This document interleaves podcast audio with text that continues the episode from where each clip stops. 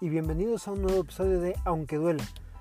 Después de una breve ausencia, hoy retomamos este podcast y vamos a hablar de algunos temas que son de relevancia en la NBA actual, como lo es el cambio de balones de Spalding a Wilson. Podremos tratar algo de capitanes como nuevo equipo de la G League y quizás discutamos sobre los nuevos top 10 de ESPN. Comenzamos.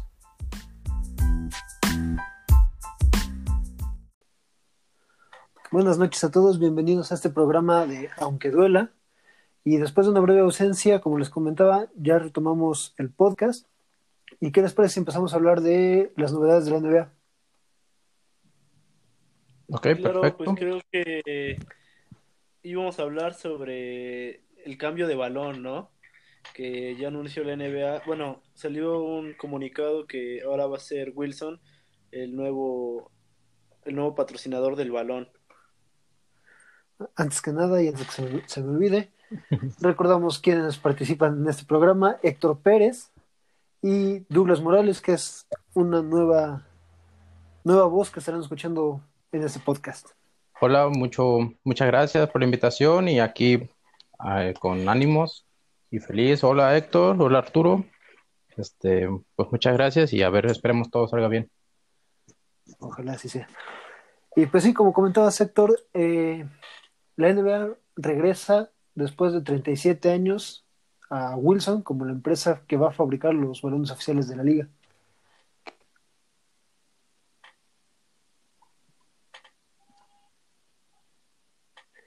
Pues es un cambio que sale a partir de el, aniversario que va a celebrar la liga en la próxima temporada, ¿no? Entonces, pues coincidió con que ya había terminado, bueno, este, ese año termina el contrato con Spalding y pues van a regresar a Will.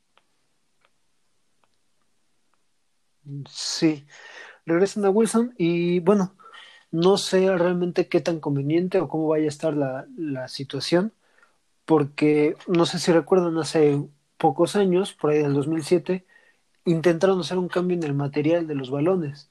2006. Cosa que a los jugadores no les agradó. Ah, bueno, 2006. Temporada 2006-2007. Gracias. Eh, los jugadores no se sintieron cómodos con él. No sé ahora cómo vaya a estar la situación con, Wilson. No sé si únicamente vaya a ser el contrato por el año de aniversario o se vaya a desprender para, para tiempo más adelante. Yo estuve, yo estuve leyendo que la idea es un poco con lo del 75 aniversario de la liga, retomar un poco a sus raíces. Hablaban mucho del, de cómo se, las primeras estrellas de la NBA se, por sí, jugaron con este balón de Wilson. Entonces, se cumplía, coincidían 37 años de la ausencia con los 37 y celebrarlo de esta manera. E igual iban a fabricarlo junto Liga, bueno, NBA junto con jugadores y personal de, la marca, ¿no? Entonces, la idea es no volver a repetir ese error de que muchos jugadores se quejaron de que les lastimaban o de que tenían problemas al agarrarlos y todo. Y pues la idea es este que tengan su aprobación antes del inicio de la liga y darle, o sea, para adelante. Pues va a ser interesante porque los jugadores, o sea, yo recuerdo cuando son el mundial, pues sufren por el cambio de balón, ¿no? Recordemos que en FIBA pues se ocupa el Molten y sí es común que especialmente los jugadores NBA pues se quejen y, y a la hora del juego sí se nota un poco el, la incomodidad, ¿no? Porque están acostumbrados a entrenamientos, partidos, este, con Spalding, ¿no?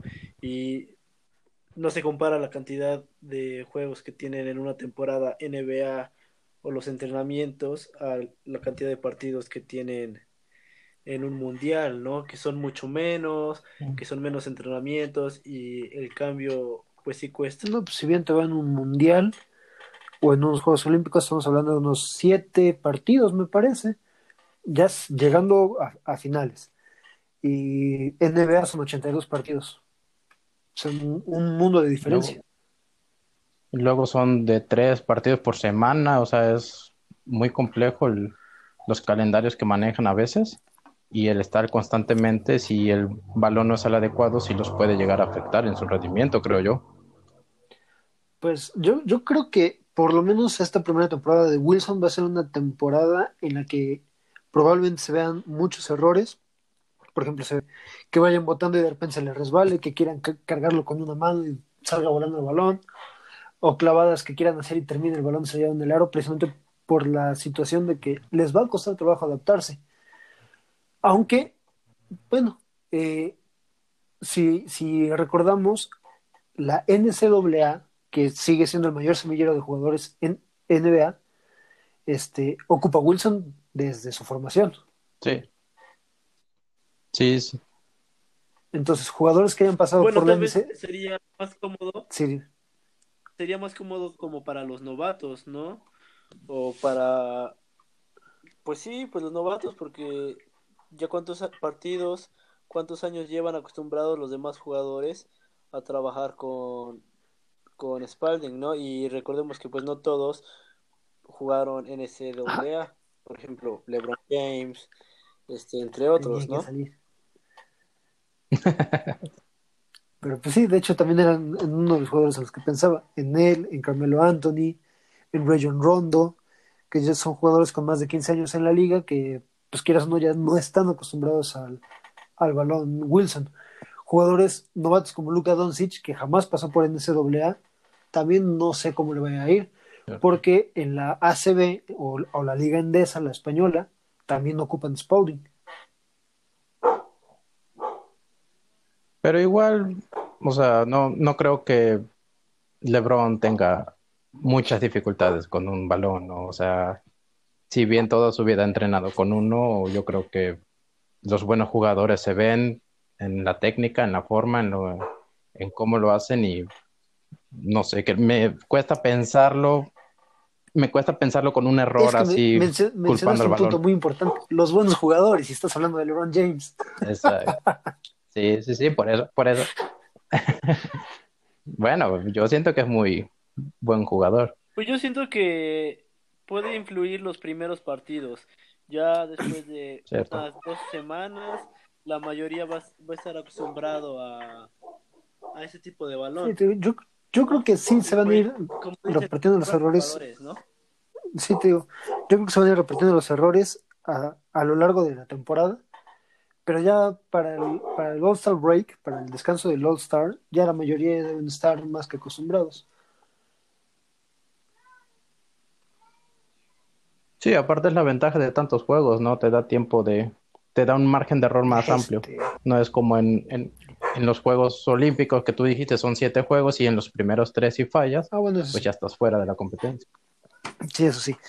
Pero bueno, eh, la NBA sabemos que es una liga muy competitiva, donde si te empiezas a trazar en, los primeros dos meses de la temporada, ya se fue tu temporada del demonio.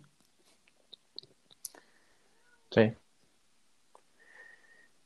Bueno, también es una liga de que cinco o seis meses. De seis meses, a ver, es octubre, octubre, noviembre, diciembre, enero, febrero, marzo, abril, seis meses y medio, siete meses. Sí, dos meses estás hablando ya de casi un cuarto de la temporada. No puedes darte ese lujo. Pero sí es interesante ver cómo reaccionan. Yo insisto, los, los buenos jugadores no, no creo que tengan mucho problema y ya los veteranos, pues a ver cómo se adaptan, ¿no? Igual los, este, los, los jóvenes prospectos, creo yo que si están acostumbrados a usar el Wilson, no tienen excusa, Por ejemplo, ¿no? un, Zion Williams. Por más que quieran. Un Zion Williamson, perdón. Exacto. no, no hay, no hay cómo él se pueda quejar del balón. Cierto. Y pero, por ejemplo, si LeBron o Stephen Curry se quejan, porque Williamson no lo va a hacer. O sea. Bueno, estás hablando de 17 años de diferencia entre los dos que respaldan la carrera y la voz que tiene cada uno de ellos. Pero te, pero estarás de acuerdo que tiene más nombre este LeBron James que Williamson, o sea. O sea, no si LeBron James, Stephen Curry eh, se llegaron a quejar, pues bueno, ellos tienen una carrera ya de por lo menos 10 años en la liga que lo respalda. Zion no tiene ni media temporada por su lesión de rodilla. Un partido y tres canastas, creo. Ahora, pues, de lo que dicen de LeBron y de Curry, que si alguno de los dos llegara a quejarse, pues yo creo que sí puede influir porque podemos recordar cuando LeBron se quejó de su playera Adidas de los jerseys con le manga. mucho y le incomodaba para, ajá, que le incomodaba para los tiros pues a partir de ese momento Adidas este empezó a hacer una playera más amplia no Y no se ocupó durante mucho tiempo ese, ese estilo de, de jersey. sí y mira ya ahora es Nike el, la jersey oficial del NBA Sí, lógicamente tienen un peso esos jugadores. O sea, si ellos se quejan, si ellos dos se quejan, cualquier jugador se puede quejar y, y van a tener un respaldo, ¿no? O sea, así sean novatos, sean veteranos. Creo yo que lo importante es probarlo con esas personas, con, con las, fran- las caras de las franquicias de los equipos y si ellos dan su aprobación, la liga irá como si nada. Pues sí, efectivamente. Ellos son la cara de la liga todavía. Quién sabe por qué, por cuánto tiempo. Todavía.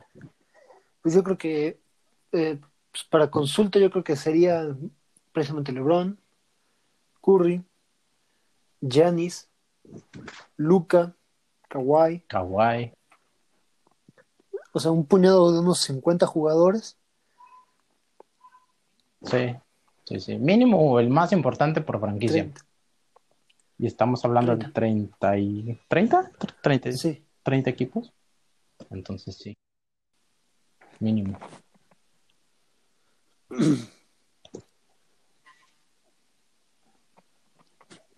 Sí, pues sí, digo, más o menos 30 jugadores por, por equipo serían.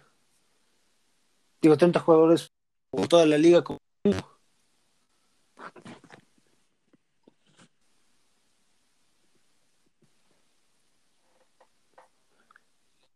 Ahora, sería interesante ver si hay algún, algún motivo por el cual la NBA pueda dar por terminado el contrato. O sea, alguna cláusula, algún requisito, no sé. Como que te viene a la mente, como que se desinflan los balones a medio partido. Mm, Ah, Podría ser. Algo No, o, por ejemplo, Inglaterra. vi que el, el- balones desinflados, no, eso ya sería mucho. No, pe- pero por ejemplo, estaba viendo lo del, lo del cambio que hicieron en el 2000, en la temporada 2006-2007, que, o sea, las, las costuras del balón eran como dos X entrelazadas. Entonces, que parte de eso fue como que el, el cambio de diseño y todo, porque le querían dar una nueva imagen a unas costuras que van de, ahora Sí, de, punto a diferentes punto. y, y manifestaron los Entonces- jugadores que precisamente por la falta de esos gajos, porque ya no, ya no existían como tal los gajos, se les resbalaba el balón. Ajá. Y aparte el material, muchos se quejaron del, del, del material. Pero entonces, creo yo que podrían haber puesto condiciones sobre, ¿sabes que el, el diseño lo respetas? O el material, o alguna cosa, y en caso de que no sean de sus, de sus conveniencias, echarlo atrás, ¿no? Pues lo más probable es que agarren como base el balón de la NCAA. Es un balón que les ha funcionado. Obviamente, pues tendrá algunas diferencias para, para usarlo en NBA, pero yo creo que tienen la gran ventaja de que tienen un buen balón en la NCAA que pueden ocupar como base. Pues sí, y yo creo que, pues, a pesar de toda esta situación de, de la pandemia y todo, tienen tiempo suficiente para consultar a los jugadores, para armar el balón y todavía dárselos unos tres meses antes de que empiece la temporada para corregir cualquier detalle. Sí, el producto final estará avalado, creo yo, por todos y no debe de haber excusa, teoría. En teoría. Pues ahorita que ya mencionaste que tienen tiempo para probar con los jugadores debido a, la pandemia.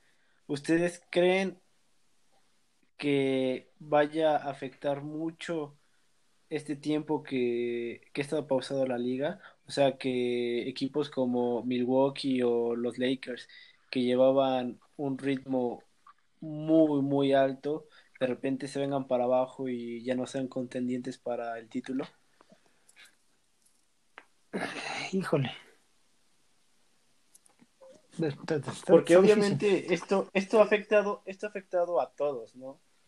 Este eh, el ritmo pues lo pierdes, vienes jugando dos, tres veces por semana y de repente pues ya no juegas. Obviamente tienen sus entrenamientos en casa, buscan mantenerse en forma, pero pues... Bueno, de hecho, de hecho la liga lo... que ha hecho es este permitir que se ocupen las las instalaciones de entrenamiento con ciertos límites de, de cupo.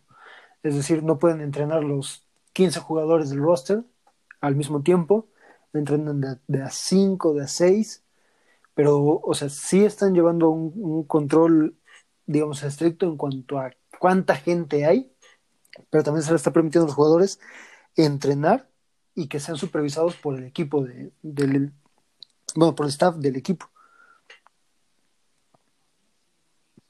Pero aún así no es lo mismo entrenar que ya un, un ritmo de alta competencia. Yo lo estaba viendo en las ligas de fútbol que poco a poco comienzan a regresar y se quejaron unos preparadores físicos que dicen que para retomar su, el, el cuerpo, su forma, eh, su rendimiento deberían de pasar cuatro a cinco semanas entrenando por la oxigenación de los músculos y todos esos temas.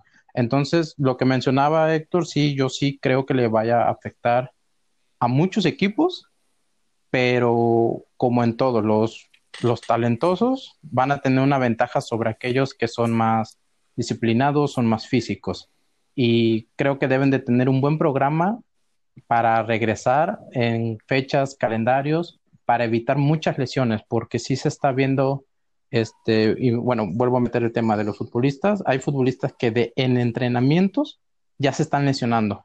Entonces, son ligas de cada ocho días, la NBA que juegan cada dos, tres días o días consecutivos en ocasiones, entonces sí, este, sí siento que deben de planear muy bien eso y que sí va a haber una afectación, por lo menos en espectáculos. Dudo que veamos muchos partidos de más de 100 puntos de entrada. para empezar, vamos a entrar directo a playoffs. O sea, así como quedaron, así como quedó la temporada, así directo nos vamos. ¿Crees? Sí. Sí, nos vamos ya directo. Sí. Ya reduces el número de juegos, reduces estrés, sí. Equipos. Pero sería, uy, no sé, yo creo que yo, creo que sería terrible, ¿eh? Porque pues no tienen ningún ritmo de juego, entonces ahorita van a que caigan luego, luego, bueno, que lleguen a playoffs luego, luego, uf, Es que date cuenta que no van a rendir, en qué mes estamos. La temporada debió de haber terminado hace un mes exactamente. La temporada regular. Ahorita deberíamos estar en finales de conferencia por lo menos. Yo, yo vi hace poco un, nada más un, una nota muy rápida en, en la televisión que se planteaban la idea de ya no regresar a la temporada. De dan este torneo por perdido y se preparan todos para el inicio en octubre. Yo por ahí lo vi como, como una posibilidad, no es ni un hecho ni nada. No me gustaría, pero creo que sería lo más adecuado. Pues yo creo que sí regresarían a playoffs, así rapidísimos. Yo creo que sería el mejor de cinco partidos para reducir el número de partidos. Y aquí sería ver cómo manejan lo que es la Summer League, la liga de verano. Normalmente está reservada para jugadores de tercer, segundo y novatos, de tercer año, segundo año y novatos. Pero ahorita yo creo que podría ser una buena forma de meter a todos en ritmo de competencia. ¿Sabes qué?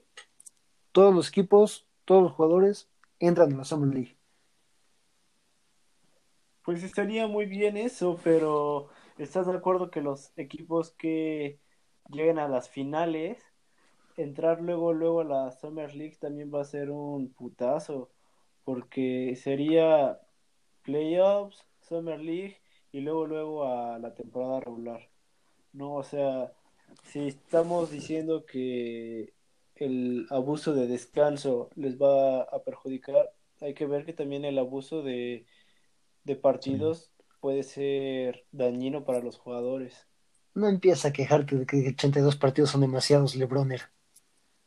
No, no es que, o sea, un jugador profesional, jugador, Es que no están en ritmo. un jugador profesional debe de, debe de tener condición para jugar 82 partidos más playoffs, pero pues no, ahorita serían playoffs, Summer League, 82 partidos, playoffs otra vez, No. eso sería una brutalidad. Obviamente, dentro de lo que sería la, la actividad en Summer League, sí tendrían que, que hacer, ahora sí, el load management, el, manejo de cargas.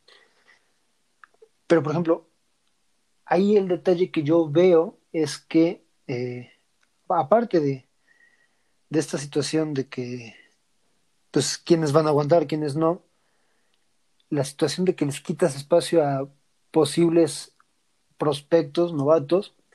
Recordemos que gracias a la Summer League, Boston tiene ahorita Taco Fall. Porque Taco Fall ni siquiera fue drafteado. Eso sí. Y, ha sido muy bien recibido por Boston. No, pues necesitaban a alguien que llamara la atención. Sí, la verdad. Yo nada más-. Sí, yo nada más me, me, me pongo a pensar, o sea, ahorita que hablaban de eso, pone mucha carga de trabajo, por ejemplo, a los Clippers, y que en esa carga de trabajo se lesione Kawhi Leonard.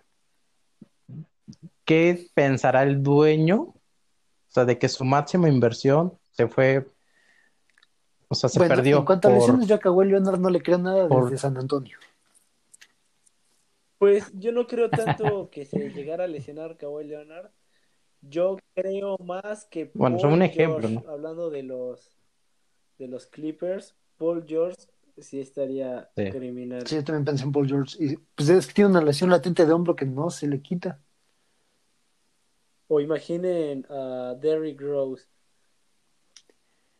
Eh, Otra Rose vez. no lo creo tan propenso a lesiones desde que salió de, de Chicago.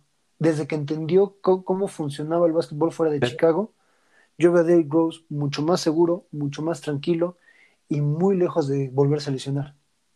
Yo creo que lo que, lo que le afectó a, a Derrick Rose pero no fue a, no a tan la alto nivel. psicológica. Sí, porque en Nueva York y Cleveland pues no se encontró. Y Minneso- y ahorita está en Detroit o en Minnesota. Detroit. En Detroit. Pues de hecho en Minnesota también hizo un buen papel, ¿no? Sí, con Tom Thibodeau. Minnesota. Ajá, y ahorita en Detroit, pues, uf, está de lujo, ¿no? Sí, pues de hecho, cuando, cuando llegó a Detroit, él era considerado para ser el sexto hombre. Y resulta que ya básicamente es jugador titular. Con, con números Ahora, de MVP. Regresando a- al tema de que si se reanuda la temporada a partir de los playoffs, podemos ver que San Antonio se quedaría sin playoffs en cuánto, 18 años. 20, por primera vez en 20 años. Uf. Bueno, igual si, si la temporada hubiera seguido normalmente, quién sabe si, si hubieran alcanzado, pero Pues, hubiera peleado ese octavo lugar contra Sacramento y contra Golden State, si no, si no me equivoco. ¿cómo contra Golden State? Si Golden State estaba ya eliminado. ¿Ya? No recuerdo, la verdad. Ya. Sí, sería con Portland o con Memphis. ¿Eh? Híjole. Memphis, Memphis, Memphis, con Iguadola que sí, que no, y luego pues despuntó bien Memphis. Yo por eso considero que no sería tan factible el hecho de directo a playoffs a como se quedaron. Si lo hacen de esa manera, tendrían que por lo menos poner unos juegos antes, porque igual me imagino a, a un equipo que está en buena posición ahorita, que no se ha enfrentado al- a los más fuertes, ¿no? Entonces ahí este, no se me hace injusto de que ya meterlos directamente a playoff. Mira, imaginemos que ahorita regresan a playoffs, esos serían los encuentros. De la conferencia del oeste sería Lakers, Memphis, Clippers, Dallas, Denver contra Houston, Utah contra Oklahoma City. Y del este sería Milwaukee contra Orlando, Bueno, es que, a ver, Toronto. El, el oeste sí está bien la conferencia. En el este es Milwaukee y todos los demás. Está Miami, Porque ya no está Cleveland. ¿Cómo? está Miami Ah, con Jim Butler. sí, Miami con Jimmy Butler. No, él sigue siendo Milwaukee y todos los demás. Bueno, ¿sabes qué? Los 76ers, yo creo que es el único equipo que le podría dar batalla a Milwaukee. En serio, con Joel Embiid. Que ahorita se le echó un marrano por cómo come. Sin bronca. No. De todos modos entrarían ocho, entonces. Ocho. ¿Ocho o diez? Ocho. Ocho, ocho. Entonces, Milwaukee y siete más, y ahí acomodan a los que sea. Sí, pues yo la verdad veo muy dispareja la clasificación en, Sí. en el este. Sería buena una final Milwaukee contra Lakers. Sería muy interesante. Sí, sí, sí. sí. La batalla de Giannis contra LeBron. Más bien yo creo que sería como el, el ceder ya. O sea, LeBron tiene... Tú quieres que sí, Milwaukee o sea, le gane es que, es que LeBron tiene que los Lakers reconocer del que ya está en sus últimos años. Pero sus últimos años y sigue dando números Pero tiene que como, reconocerlo. si- como jugador. O sea, sería, sería darle el paso sí, sí, sí. a Giannis o en dado caso a su compañero de equipo Anthony Davis, pero él irse haciendo poco a poco a un lado. Yo creo que no se va a dar la final este Giannis contra LeBron. Repito, a mí no me interesaría ver a LeBron, me interesaría ver el Giannis contra Anthony Davis. Bueno, pero ¿estás de acuerdo que la trayectoria de LeBron es mayor que la de Anthony Davis? Y pues si se cede una antorcha, pues sí sería más factible el LeBron Anthony Davis. Eso quisieras tú. Posterior y posteriormente a Luka Doncic. Y, y, y Giannis queda borrado, ¿no? De la ecuación. No, para nada. Giannis, en- cuando menos lo esperen, va a estar ahí ya en finales. Sí, no dudo que Giannis vaya a lograr algún anillo. Por lo menos uno sí va a conseguir. Fíjate, Por lo menos a lo, Le- a lo LeBron James armando su equipo. no, Dios nos libre de otro, de otro sí. No, por favor, no. Que, fíjate que ahorita que mencionaste a Lucas Doncic, me gustaría ver también cómo se desarrolla él y cómo eh, se desarrolla la situación en Dallas. Si van a armar un equipo para Luka Doncic, si le va a pasar como Dirk Nowitzki, que va a aguantarse ahí los 20 años y luego eh, en sus últimos años va a poder ser campeón, si va a cambiar de equipo.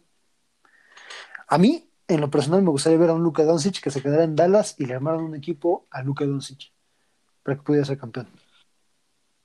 Pues yo creo que para eso llevaron a Porzingis, ¿no? Para que tuviera un compañero. Pero igual, no sé, ha tenido sus altibajos Porzingis. Haría falta otro jugador, ¿no? Para que sea el tridente ahí y sea un equipo más, más sólido. Porque estás de acuerdo que JJ el carga el equipo. Pues es que Barea ya está en las últimas también, no manches. o sea, Barea está ahí para darles calma, para darles cerebro y para darles consejo. Es lo único que, que puede hacer JJ Barea ya ahí. Pues sí, la experiencia en NBA, porque pues Doncic es un jugadorazo y además viene de la mejor liga en Europa. ¿no? Y no le ha costado la transición, pero tal vez Varea le puede dar consejos de cómo se maneja la NBA, porque de ahí en fuera no, no creo que le aporte más, ¿sabes? Yo no, Pues yo lo veo muy bien adaptado a la NBA, Pues, ¿no? sí, yo no creo que el consejo Claro. sea para Luka Doncic, sino para el resto del equipo.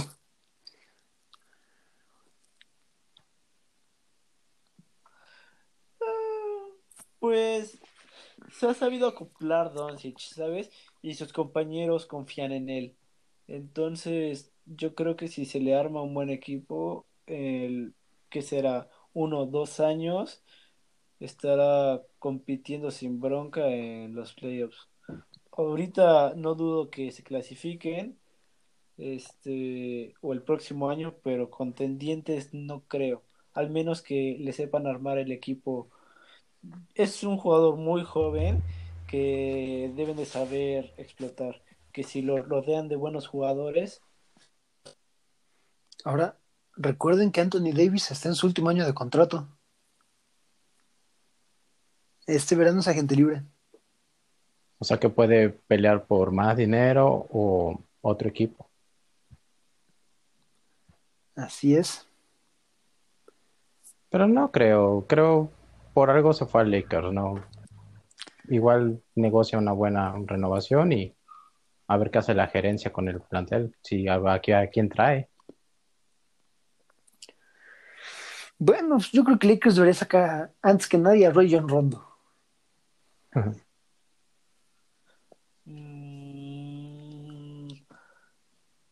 pues sí, ya es un jugador que, que pues ya posiblemente esta o la siguiente sea su última temporada. Así que deben de buscar a alguien más que aporte más. Y menos tóxico. Así, yo creo que el mayor problema de Rondo es su, su carácter y su, su cómo maneja el vestuario, ¿no? Sí. Pues, Él, él fue uno de los principales causantes de problemas entre Butler, Wade y Gasol cuando estuvo en Chicago. Ah, sí, y también en Brooklyn salió mal, ¿no? Creo que el único equipo que no ha salido mal fue de Boston y eso porque fue campeón. Bueno, pero pues ya igual te- tenía sus roces, ¿no? Sí, pero bueno. Este. Y bueno, ¿les parece si vamos a un corte y regresamos con lo que viene siendo capitanes en la G League y hablar un poco de los nuevos top 10 de ESPN? Ok, Ah, me parece bueno. bien. Un corte y regresamos.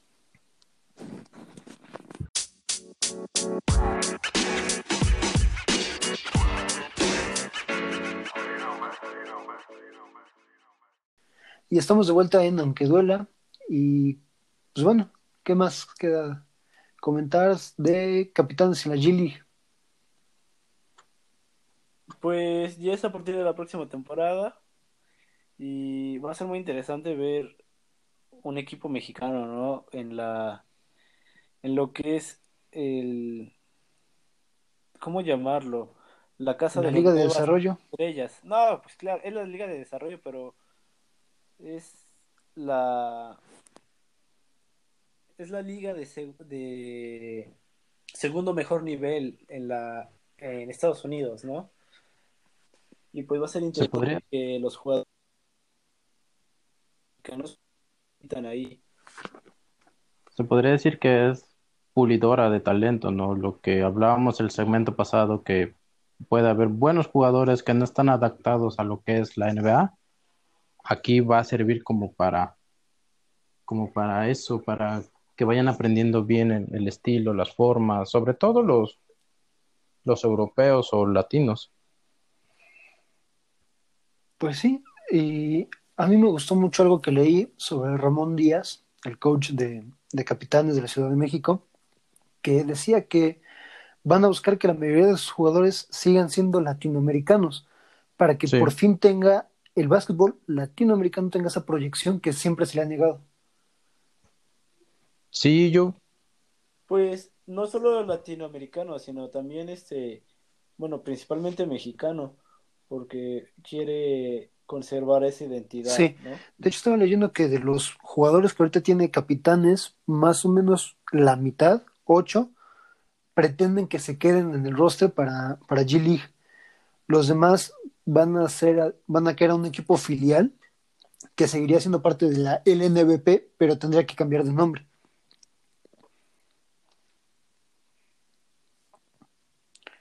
Así ¿Por qué lo estipula su contrato con la G League. Sí, yo, le, yo leí que no, que hablaron con el, con los encargados aquí de la Liga, Liga Nacional de Baloncesto, en el que dijeron que no iban a dejar desamparados a la, a la liga, no que iban a ayudarlos para un nuevo proyecto, un nuevo equipo, y que pues en teoría ellos los iban a abandonar, porque al principio se especulaba que jugaran en las dos, pero pues obviamente eso es muy difícil.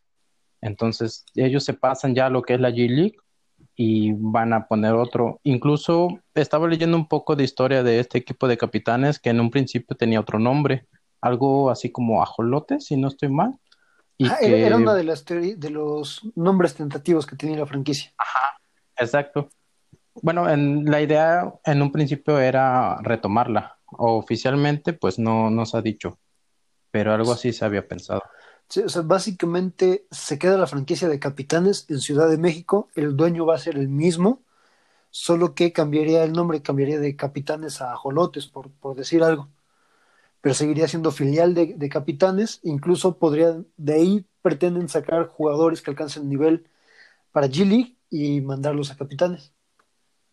O sea que serían una, una franquicia conjunta del, de capitanes. Sí, así es. Por lo que tengo O entendido, sea, así porque bueno, porque tengo entendido que los socios fundadores de Capitanes es Patricio Garza y Gilberto Hernández. Ellos dos serían los encargados de esta nueva liga, de esta Sí. nueva franquicia en, Sí, la franquicia en se la queda a ellos. LNBP. Ok.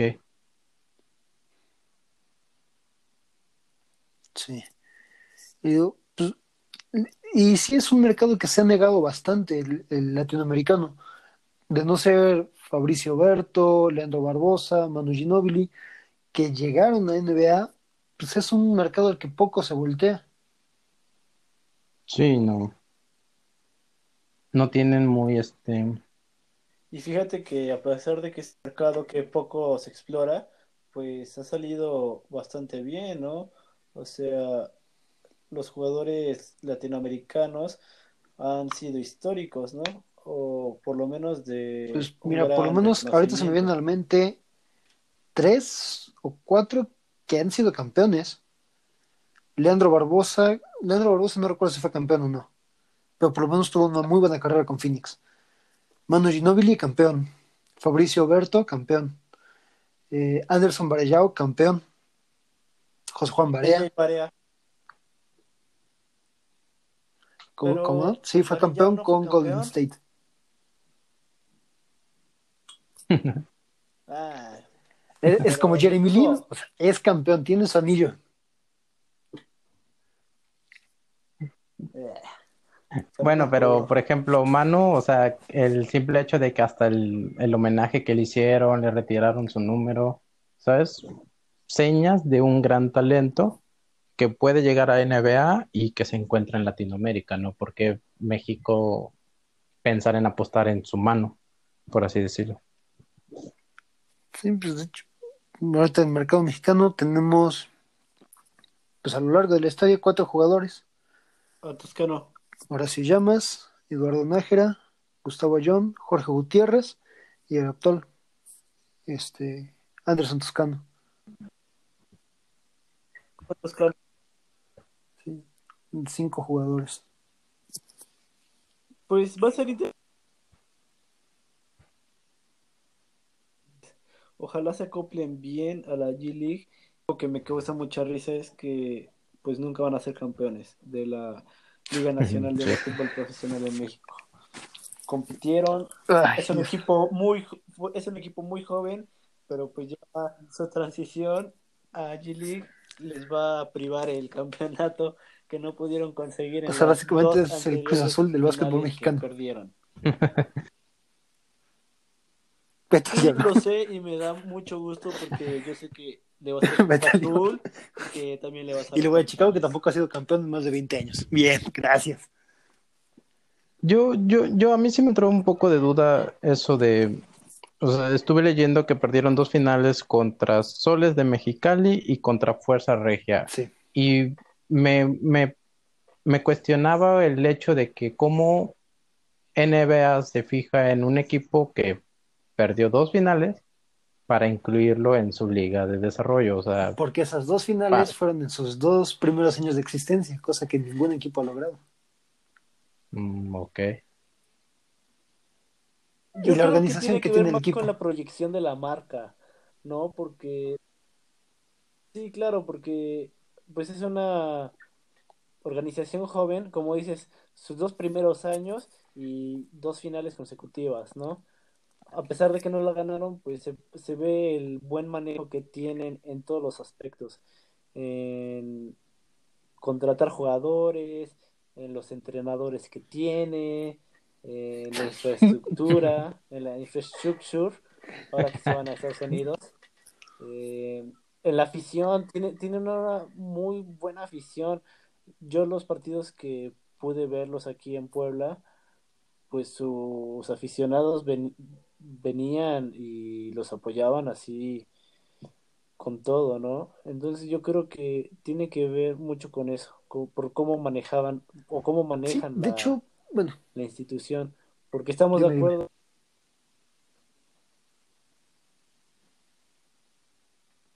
Yo, yo digo que es, era más fácil llevar los mismos soles de Mexicali que están O Monterrey. Sí, Fuerza Dos. Regia, Monterrey. y que además son buenos equipos. Que no le piden nada este a Eh, se, se cortó muy feo eso y no se entendió casi nada. No, no.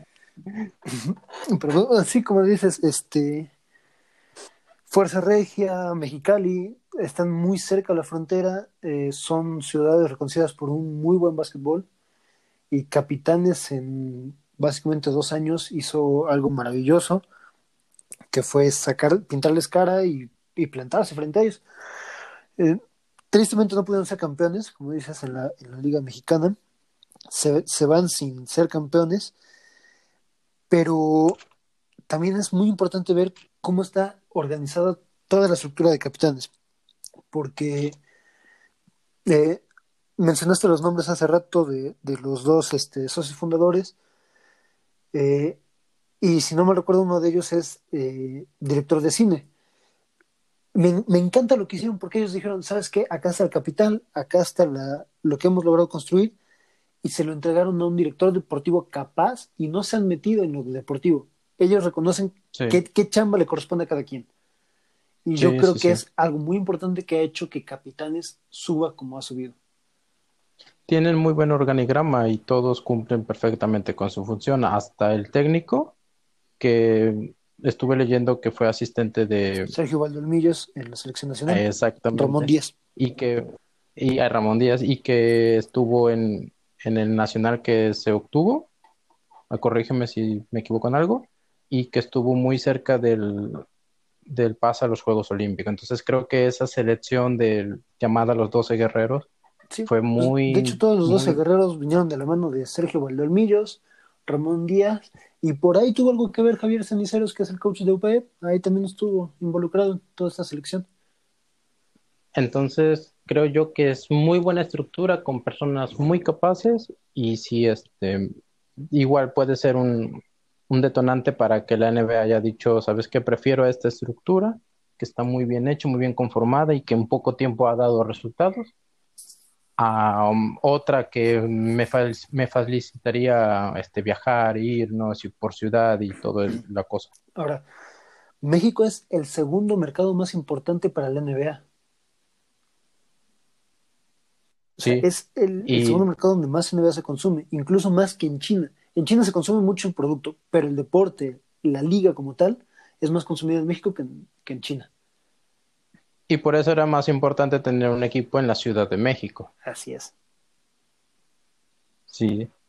Estaba también leyendo sobre los requisitos que le pidieron al, al, al equipo para este, estar dentro de la liga, que era que tenían que subir, incrementar sus salarios de la plantilla a un mínimo de 35 mil dólares por temporada y que las temporadas eran de cinco meses y garantizar su solvencia económica, lo que es interesante porque de momento se, se preguntaban cómo, ¿no? O sea, cómo, cómo una nueva marca podría, podría este, solventar sin ningún problema o adaptarse a las nuevas a las nuevas normas. Pues, lo, que decía Héctor, o sea, han sabido posicionar la marca muy, muy bien. En dos años lograron ser una base de fans muy importante que Ángeles de Puebla, con sus años de tradición, no ha logrado consolidar. Bueno, pero estás de acuerdo que lo que han hecho con Ángeles de Puebla es una porquería. O sea, tristemente, las dos temporadas que lleva ahorita Ángeles han sido un asco. Porque arman el equipo un mes antes de que de que inicie la temporada. O sea, es ridículo lo que hacen. En cambio, el plan de capitanes, pues está bien estructurado, ¿no? Sí, precisamente por, eso mencionaba Ángeles de Puebla, porque es totalmente la contraparte de lo que ha hecho Capitanes.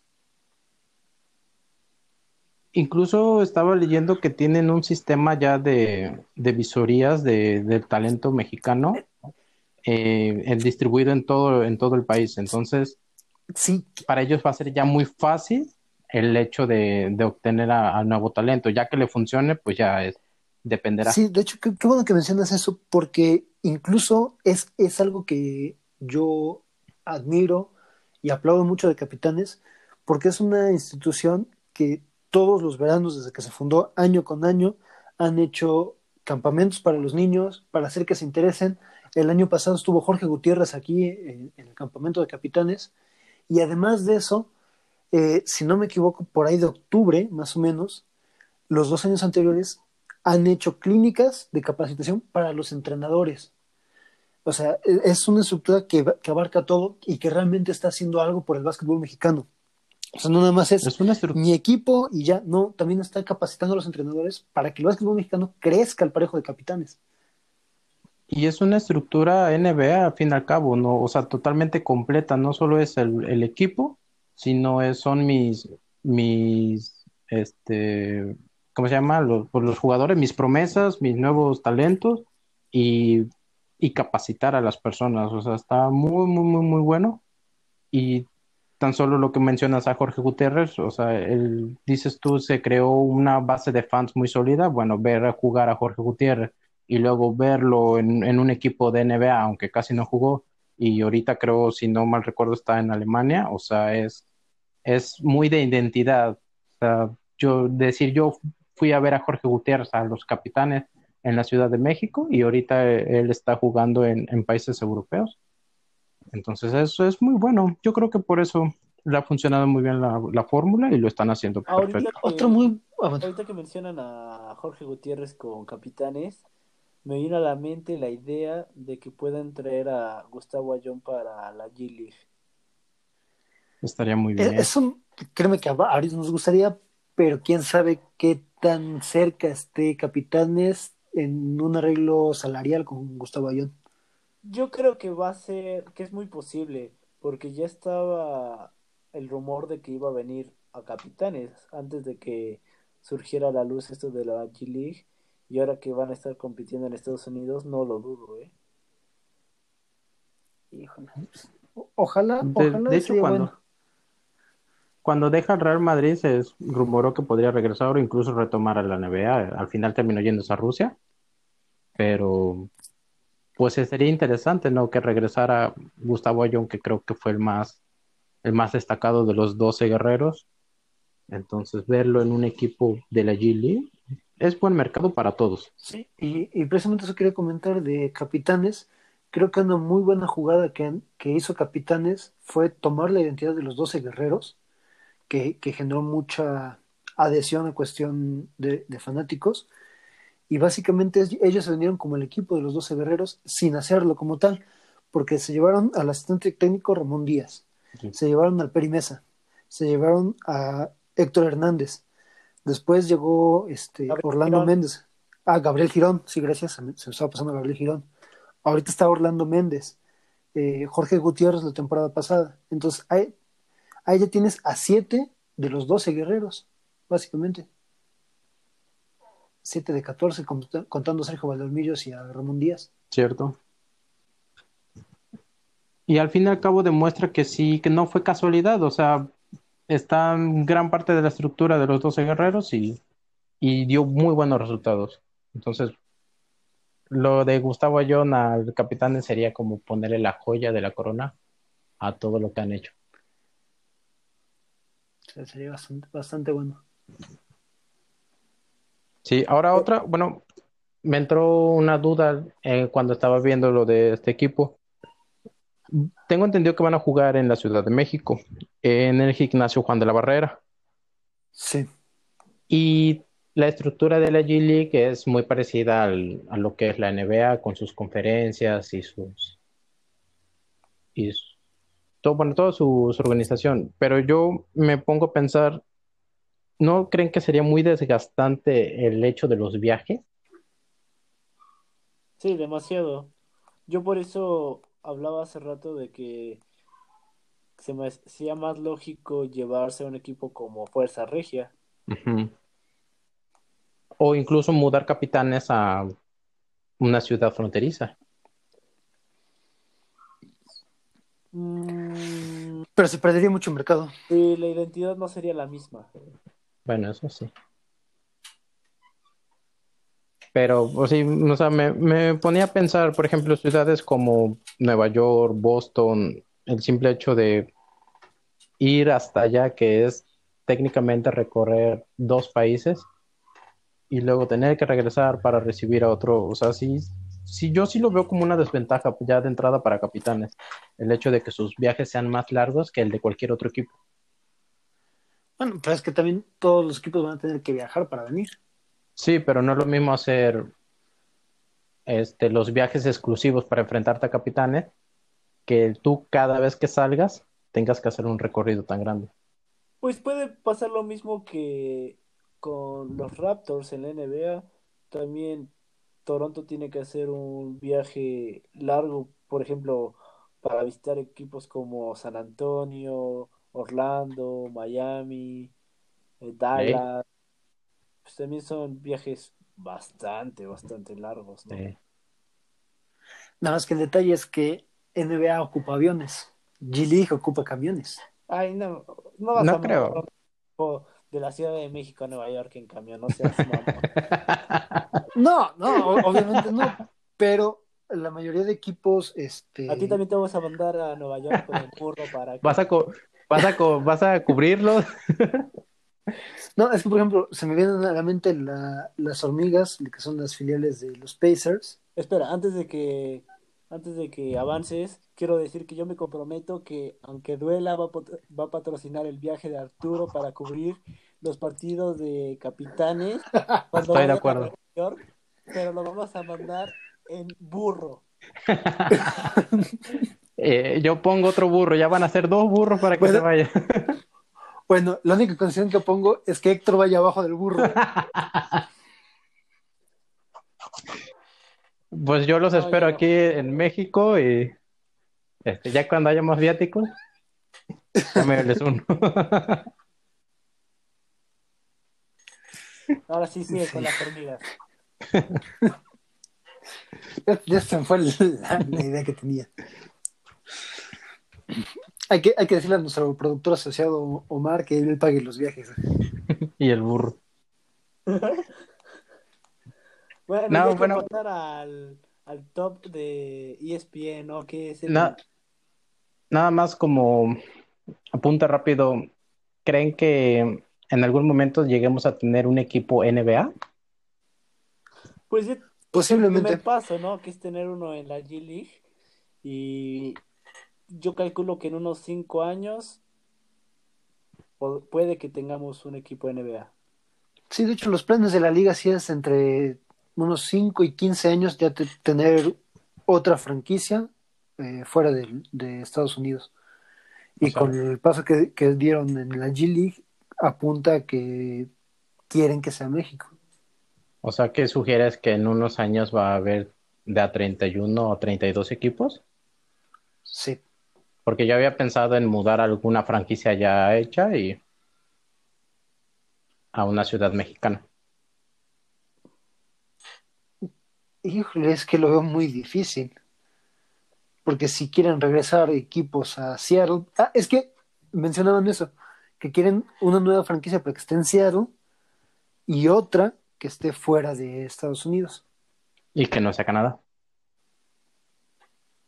Pues no, no recuerdo si limitaban o no a Canadá. Pues a ver, habrá que esperar a ver cómo, cómo funciona Capitanes de entrada, cómo se maneja el mercado, la institución y todo, y pues a ver, esperemos que ojalá se, se nos haga un equipo de NBA aquí en, en México, ya en la Como ciudad todo. Ahorita la complicación va a ser cómo salimos del- de la situación de la pandemia por la recesión económica y cómo le va a las, a las ligas. Sí, sí, sí, sí.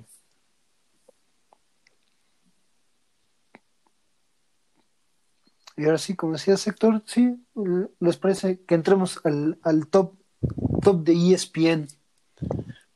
Top 10. Eso les quería preguntar. Empezamos con top 10, top 20. Ustedes digan.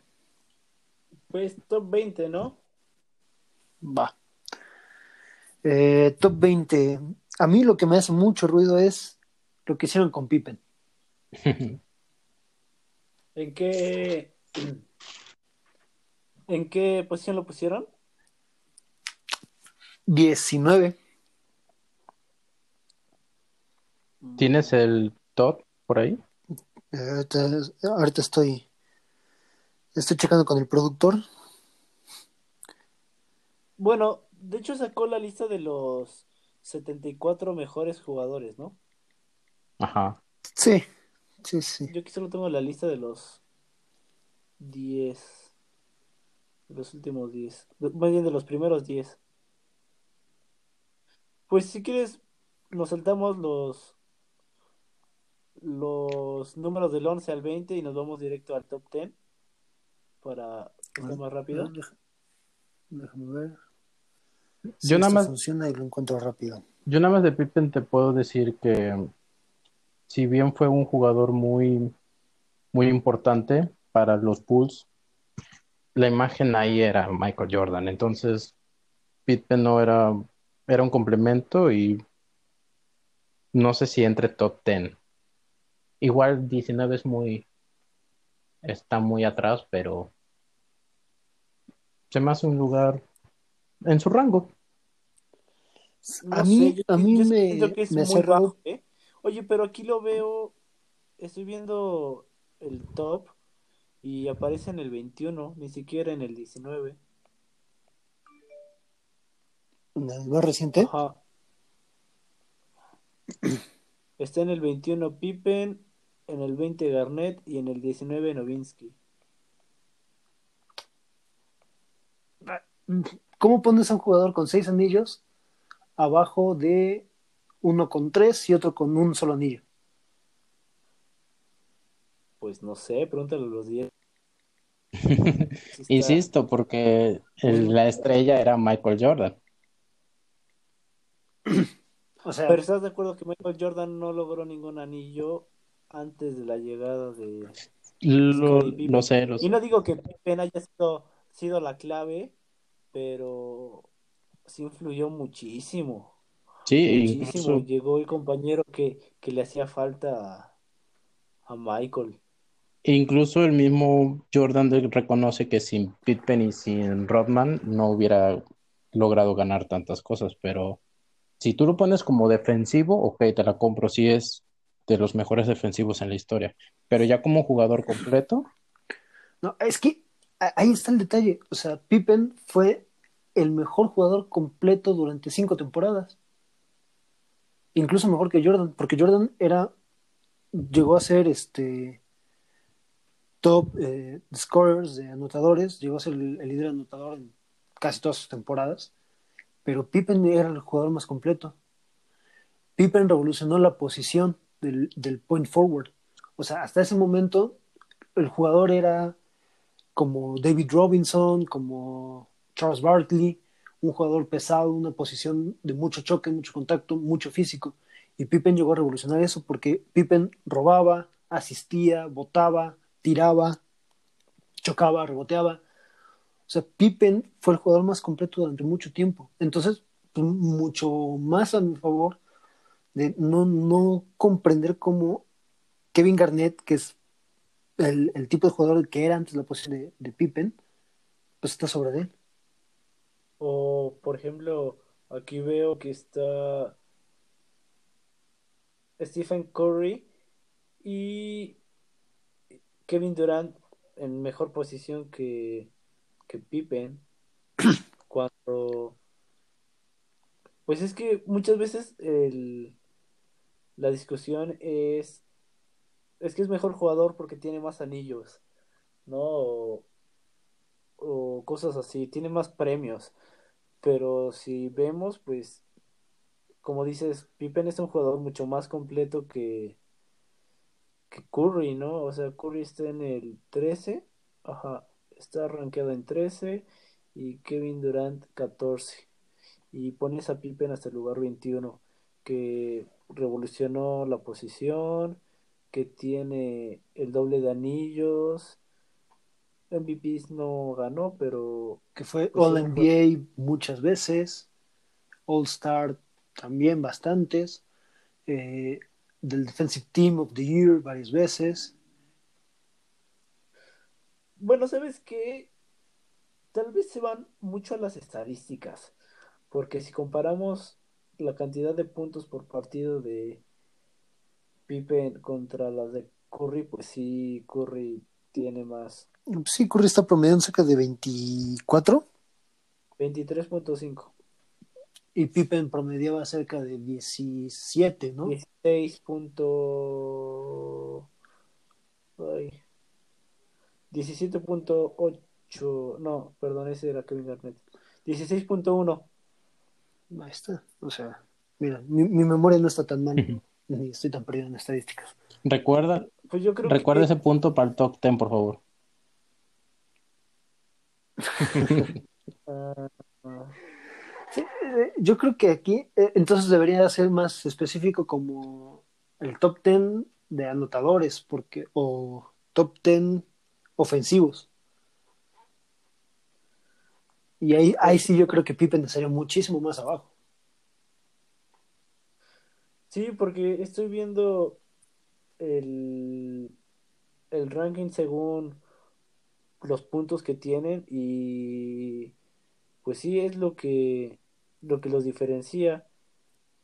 Los únicos que tienen menos puntos y están mejor rankeados son mm, Tim Duncan, mm, Will, no, Magic Johnson y se acabó. Ah, y Bill Russell. Bueno, pero Bill Russell te promediaba casi 19 rebotes por partido. 22.5 rebotes por partido. No, pues ahí sí me quedé muy Pero entonces volvemos a lo mismo. Entonces es el defensivo, el ofensivo, el jugador, el que ganó. Es lo malo de estos top tens que, que nadie menciona su criterio, ¿no? Sí, está muy polémico, ¿no? Porque pues se está basando más en, en números, pero no ven la lo que influyó en el juego, ¿no? Porque en dado caso, si fuera por, por anillos de campeonato, el mejor y es indiscutible sería Bill Russell. Sí, sin duda. Y incluso ahí tendría que estar Robert Horry con siete anillos de campeón, incluso tiene más que Jordan. Y ya pondrías a Jordan en un tercer lugar, pero Eso. ah, es que deberían de ser más claros en sus criterios. puntos que ¿Están de acuerdo que poner a. Jordan en un tercer lugar, en cualquier lugar que no sea primero, sería una ofensa para todos ellos?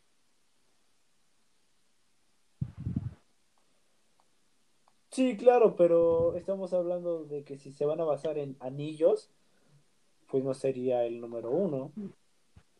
Sí. Así como ahorita lo que se ve es que se están basando más en puntos o en dado caso en, en rebotes, asistencias. Ahora, pues tampoco puede ser en, en este, afición, en, en fans, en base de fans, porque entonces Kobe estaría mucho más alto de lo que lo pusieron. Y es otra cosa que ah, no entiendo. ¿Estás de acuerdo que también Kobe no es, es una ofensa que lo pongas en el noveno lugar? Kobe tiene que ser top 5. No importa quién esté, tiene que ser top 5. Yo lo pondría en el segundo lugar. Sí. Sí. En el segundo lugar detrás de LeBron No, es cierto. Este, Jordan Herrera. En segundo lugar después de Michael Jordan. Yo, yo estoy seguro que es top 5. No sé si llega a ser el, el segundo por detrás de Jordan. Pero de que sí es top 5, sí. Y lo que es más se me hizo ridículo que pusieran a Tim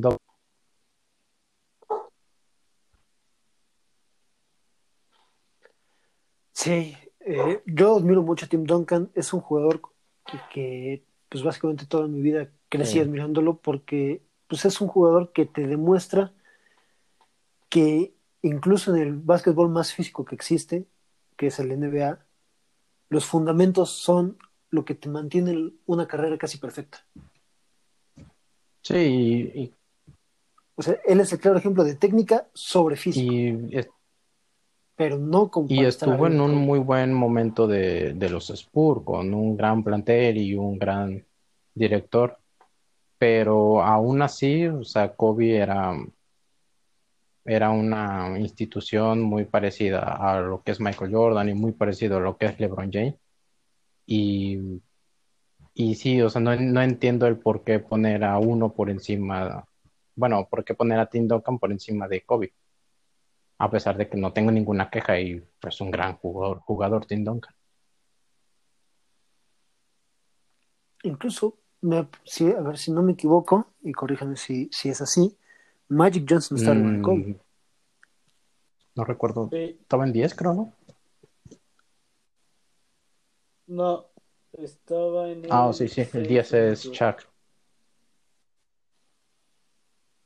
Ajá.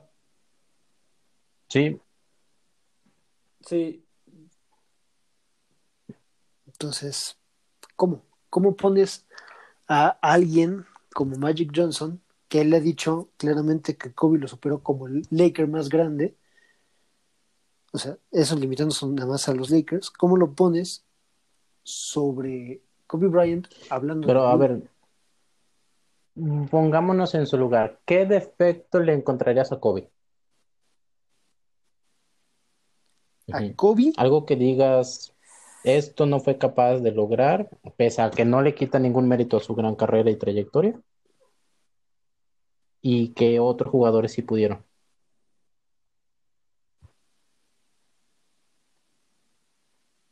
El Defensive Player of the Year, o sea, el, jugador defensivo del año. Ese sería como que mi único criterio de exclusión para no ponerlo en un. Pero estás de acuerdo que muy pocos lograrían lograrían eso. me parece que lo único que tiene el defensivo del año, novato del año, eh, anotador del año y, campeón de NBA y MVP de finales y MVP de liga es Michael Jordan. no es Michael Jordan. LeBron nunca ha ganado el player. defensivo del año. el único en ganar los seis premios me parece que es Michael Jordan. Y además Michael tiene dos concursos de clavadas. Hasta eso. Ah. Y medallas olímpicas. Eh, sí, pero te digo, o sea, como que el único criterio de exclusión para, para sacar a Kobe de sería el, defensivo del año. De ahí no encuentro otra, otra razón. Es que sí es ridículo sí. en noveno lugar. Ridículo o sea, para muchos dices top 3 sin broncas, o sea, el segundo mejor, pero dices, por diversos criterios o, gustos personales incluso, lo dejamos en un top 5. pero Sí. como en un top. en- Sí, en- Kobe de que entra en top 5, eh, o sea, él, él es seguro junto con Jordan. Y ya de ahí vendrá en gustos, ¿no? En, habrá quienes les guste, quien ponga más alto al que ganó Es más, y que al que yo, anotó. yo odio a LeBron James como jugador y pues creo que todos lo saben, no, nunca lo he ocultado. Como jugador odio a LeBron James. Pero incluso yo reconozco que él sería el top Sí, 3. sí, sí. Sí, tampoco lo puedes poner muy atrás. Por más que lo odies. Por favor, esto Arturo acaba de admitir que LeBron James es la. LeBron James, Arturo te quiere mucho. Te acabas de dar cuenta que voy a tener que censurarte, ¿verdad, Héctor? No me importa, lo grabé y le estoy mandando un tweet a LeBron, espero que lo vea. Uno de tus mayores detractores en Me Puebla ha mandas copia dicho de que... esto para que cada vez que vea un comentario de Arturo, le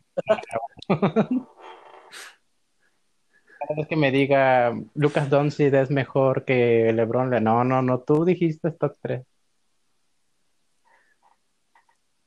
Ah, sí, perfecto. Eh, Creo que es momento de dar por terminado el programa de hoy. No sin antes recordar que Arturo acaba de poner a LeBron James Por encima de Pipe. histórico del NBA. Muchas gracias. Esto es Aunque Duela. Y sí que dolió. Nos vemos la Recuerden próxima. También estaremos transmitiendo el viaje Bueno, no a pendiente. Muchas gracias, nos vemos. Hasta luego. Gracias, igualmente. noche. Adiós. Dale, gracias, adiós.